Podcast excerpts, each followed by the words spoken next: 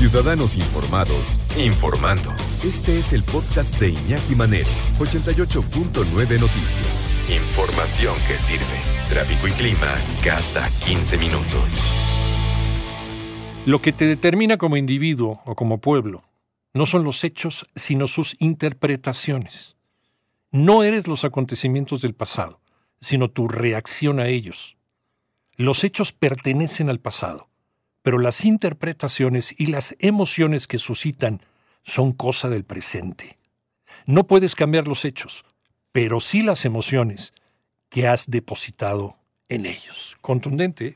Y esto viene dentro de la obra Falsificar la Historia, que es eh, la más reciente creación literaria de nuestro querido amigo, el doctor Juan Miguel Zunzunegui, licenciado en comunicación, especialista en filosofía y en religiones, maestro en materialismo histórico y doctor en humanidades. ¿Cómo estás, Juan Miguel? Qué gusto saludarte.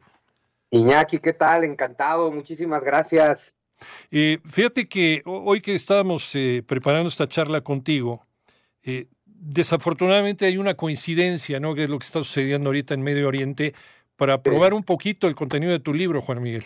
Pues bueno, es que en realidad funciona muy, digo, es, es, triste tener que comentar el libro con ese tema, pero bueno, sí que viene mucho al caso, ¿no? Porque, claro. Em, en falsificar la historia hablo mucho de cómo em, más que la historia y los hechos del pasado se te construyen, se nos construyen a nosotros narrativas, porque las narrativas sirven para encauzar nuestra mente y nuestros pensamientos y mentalidades, ¿no? En este caso es bien interesante porque em, el conflicto palestino, por ejemplo, pues tiene una narrativa, o tiene varias narrativas. Totalmente. Desde el punto de vista occidental, pues establece una narrativa donde el Estado de Israel, pues es eternamente bueno, eternamente víctima, y todo aquel que lo ataque es eternamente malo, y todos los palestinos son terroristas, ¿no? Claro, y cuando surge un acontecimiento como el de esta semana, donde efectivamente jamás es quien perpetra un ataque tremendo, pues nada más ratificas esa narrativa, ¿no? Efectivamente los palestinos son terroristas. Pero si empiezas a contar la historia desde otro punto y con otras explicaciones, pues llegas al punto en el que también te puedes encontrar con un pueblo palestino que lleva 100 años, lleva todo un siglo siendo despojado de su tierra poco a poco, lentamente, con diferentes guerras, diferentes operaciones, no solamente despojados de su tierra, eh, la verdad es que podemos prácticamente, yo estoy convencido que podemos hablar de un holocausto palestino, solo que el holocausto palestino es menos importante porque tiene menos marketing, porque tiene menos medios y porque no se le ha hecho una narrativa. Eh, y al final, tú, ves de pronto ahora a la gente poniendo en sus redes sociales, ¿no? Pray for Israel. Yo a todos los que ponen eso les digo, ¿qué tal que rezamos por los dos pueblos? Porque claro los dos pueblos lloran a sus hijos y a sus muertos, y los dos bandos son víctimas de intereses que desconocen. el, historiador, el historiador tiene un trabajo muy similar, ah, y, hace ratito también estamos haciendo la, comparación a lo que a lo mejor nosotros podemos hacer todos los días en el ejercicio del periodismo, Juan Miguel. El, el ver la historia desde distintos ángulos para poder contar lo más seguro o lo más probable que haya sucedido. ¿no? Eh, es muy difícil, es muy difícil consignar toda la verdad de algo que sucedió ayer. Imagínate algo que pasó hace dos mil años, por ejemplo, o tres mil años, ¿no? Con el hecho de Israel y, los hititas y los camitas y toda la gente que estaba viviendo en esta zona del Valle de Canaán, ¿no? Pues sí, a ver, y de pronto Iñaki parece que tal vez sería hasta más fácil encontrar verdades históricas en hechos de hace dos mil años que en los de ayer. Sí. Porque, a ver, siempre y en todas las épocas se ha falsificado la historia, pero hoy en día tenemos más y mejores herramientas que nos permiten falsificarla más y mejor y de manera inmediata, ¿no? Pero sí, ahora que tú dices, nos podemos ir miles de años atrás y en efecto, ¿no? Si quieres contar la historia del pueblo hebreo, pues también hay un montón de narrativas llenas de mitos, llenas de verdades. Si quieres contar la historia de este conflicto, pues que también lo puedes asumir como milenario, con una historia que siempre está llena de mentiras y verdades. Pero fíjate que lo que yo termino planteando en falsificar la historia es que que no es que haya mentiras y que contra esas mentiras exista una verdad. El planteamiento de falsificar la historia es un poquito más arriesgado porque básicamente es decirte, en la historia no existe tal cosa como la verdad, solo existen las narrativas porque la historia es sí o sí, no puede ser de otra forma, interpretativa y cada quien interpreta según las conveniencias de lo que quiere lograr contándote la historia. Entonces, más que encontrar la verdad, yo te diría que habría que hacer un ejercicio, es lo que yo propongo en falsificar la historia, que nos permita, número uno, desarrollar pensamiento crítico. Es decir, no es tanto decir esto es mentira, pero yo conozco la verdad, sino entender, mira, todos son versiones y todas tienen verdades y todas tienen mentiras, y a través de un pensamiento crítico eh, que no, no, no te compras lo que dicen los memes, ¿verdad? Y las redes y los medios, sino que haces un análisis más profundo, pues puedes acercarte más a pues no le quiero decir la verdad, pero digamos a versiones más fidedignas, pero también entender otra cosa, que es lo que denuncio todo el tiempo en falsificar la historia, y es que no estudiamos historia para conocer el pasado, evitar repetir errores y conocer la verdad. Tristemente, nos construyen narrativas históricas que nos permitan seguir regenerando odios del pasado.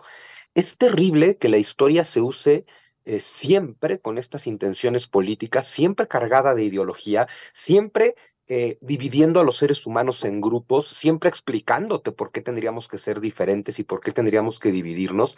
Y son narrativas históricas que están totalmente a favor de la guerra, que están orientadas absolutamente a la guerra. Y bueno, quien me ha leído más de un libro sabe, pues que todos mis libros están orientados a la paz.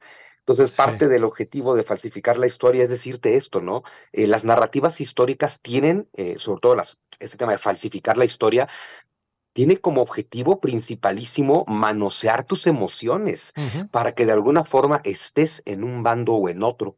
Eh, justo ayer daba una plática de este conflicto. Decía, a ver, estar en un bando o en el otro en una guerra es estar en el bando de la guerra. Eh, y tenemos que elegir el bando de la paz y para poder estar en el bando de la paz hay que ir más allá de las narrativas históricas que nos quieren vender. Falsificar la historia, publicado por Grijalvo, un libro en donde te va llevando, te va llevando de la mano por hechos, en donde se puede haber manipulado la historia, sí, el incendio de Roma, por ejemplo, eh, la creación del cristianismo como la religión oficial del Imperio Romano con Constantino y, el, y con este signo vencerás, ¿no? o los terraplanistas y qué pasó durante la Edad Media. Realmente, realmente la Edad Media fue, fue esa, esa edad oscura que tanto nos pintan. ¿Se puede falsificar la historia en favor de la paz? Pues mira, vámonos directo con eso. Sí se puede. Fíjate, algo de lo que hago en falsificar la historia, que lo hago en todos mis libros, es, mientras te hablo de historia a nivel humanidad y colectivo, siempre trato de aplicarla a, lo individual, a lo personal, porque al final nosotros hacemos la historia. Y justo algo que comento en falsificar la historia es que nosotros mismos como individuos nos mentimos a nosotros mismos al contarnos nuestra historia. Es decir, si tú estás deprimido o triste, y eso que lo tenga en cuenta cualquier persona que esté deprimida o triste, si tú te pusieras a ver, siempre tienes más, muchas más razones para estar feliz que para estar triste, pero tu mente solo puede estar concentrada en un estado a la vez. Eso quiere decir que aunque tengas mil razones para estar feliz, si tú te concentras en la única razón que tienes para estar triste, vas a estar triste. ¿Cómo aplicas esto a los colectivos? Mira, los seres humanos, todos los seres humanos, todos los colectivos humanos, tenemos muchísimas cosas en común. Pero si tú metes a un político en esto, eh, si, dos colectivos humanos tienen 100 cosas, ¿no? De las cuales comparten 99 y son distintas en una, lo lógico sería, vamos a buscar, vamos a ahondar en esas 99 cosas en las que somos similares, pues para lograr entendernos. Y el político dice, no, vamos a concentrarnos en esa única cosa en la que somos distinta para ver si con esa somos capaces de odiarnos. Entonces es muy importante entender, número uno, nunca comprar ningún discurso de odio en la historia. Estos discursos que al final despiertan tus emociones negativas. Y hay una cosa que hay que tener muy clara. El que controla tus emociones es tu amo y señor. Deberías de ser tú, pero casi nunca lo eres. El que controla tus emociones es tu amo. Se establecen narrativas eh, que mueven las emociones negativas para controlarte. Si dejas que alguien, al establecer las narrativas, domine tus emociones, te acabas de poner al servicio del poder. Entonces, pasa con todos los pueblos. Lo podemos ver, por supuesto, con los palestinos y los israelíes, que si buscas y si haces toda su historia, uf, todo lo que tienen en común es, es, básicamente todo. Las diferencias son muy poquitas. Hay que concentrarnos en aquello que tenemos en común y no en las diferencias. Y así te puedes ir con todos los pueblos que están en conflicto. Te puedes ir con los rusos y los ucranianos, que son básicamente lo mismo porque son hermanos. Te puedes ir con los hutus y los tutsis en Ruanda, Burundi, Uganda, y son básicamente hermanos, son básicamente lo mismo. Te puedes ir con los serbios y los croatas, que son lo mismo, aunque se han contado una historia en la que son distintas. Y así te puedes ir en cada uno de estos conflictos y descubrir que estos pueblos en conflicto prácticamente siempre son hermanos y todo lo que tienen son narrativas que les hacen pensar algo diferente.